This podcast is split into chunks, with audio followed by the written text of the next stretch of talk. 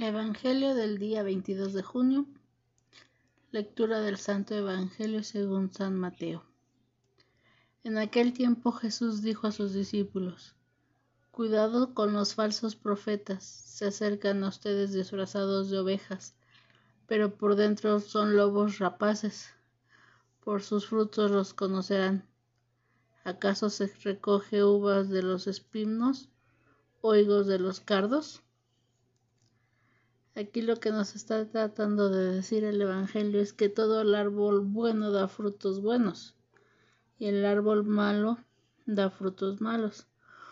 Un árbol bueno no puede producir frutos malos y un árbol malo no puede producir frutos buenos.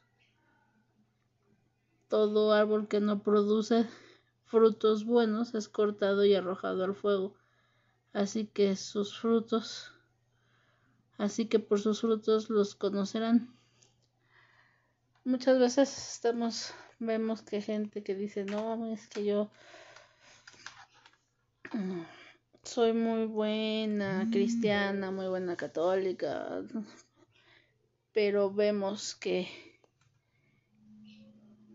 que trata mal a la gente, entonces no está dando un buen ejemplo, no está no es, no es un, es un, un árbol malo que está dando malos frutos porque no está dando un ejemplo como lo coherente a lo, a lo que está diciendo que hace o practica.